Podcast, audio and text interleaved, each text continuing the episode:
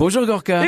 Ça reste entre nous le rendez-vous des confidences. Aujourd'hui, confidence automobile de Sylvain Léris. Sylvain Léris, qui est le chef du restaurant des Cor euh, Corsaires à, à- au Port-Vieux, à Biarritz, et qui est plus doué pour la cuisine que pour la mécanique, apparemment, et pour les voitures. Donc une voiture que je m'étais achetée euh, sur un coup de tête s'appelle une, une Ford Cougar. Donc c'était ils ils en ont eu en vendre à peu près, je dirais, 3-4 dans le monde.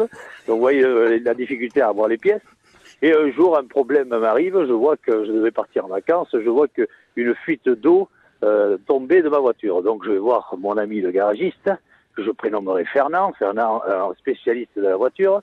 Et donc euh, il me regarde la voiture, il ouvre le capot, avec, avec la main accélère euh, euh, au moteur, et puis il me dit ah oui oui on voit bien, on voit bien la fuite, on voit bien la fuite. Et au bout de la troisième fois, il fait vroom, vroom, vroom, et là j'entends Merde, Qu'est-ce qui se passe Et là il me dit Oh, la courroie de distribution qui vient de péter. Donc je loue une voiture pour partir en vacances, je rentre de vacances, mon père, une idée de génie, me dit Bon écoute, j'ai vendu ma. Je vais m'acheter une voiture neuve et une vieille Mercedes qu'il avait, une espèce de tank entre le tank et le paquebot.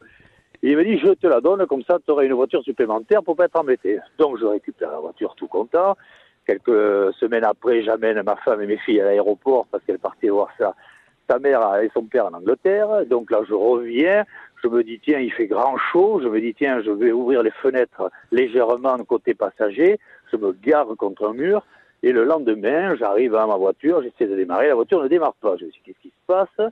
Et euh, je regarde et je m'aperçois que sur le côté passager avant et arrière, il y avait 10 cm d'eau. Bien sûr, comme on est au Pays Basque, il avait fait un bel orage et je m'étais remarqué que là où je m'étais garé, au mur, il y avait deux drains qui sortaient du mur pour drainer le terrain de l'eau. Et donc, il m'avait plu carrément dans la voiture. Donc, j'appelle mon ami Fernand. Fernand arrive avec son scooter et sa valise pour me faire démarrer la voiture. La voiture démarre. Et je pars chez lui, bien sûr, aspirer toute l'eau que j'avais dans la voiture. Et je pars chez mes parents.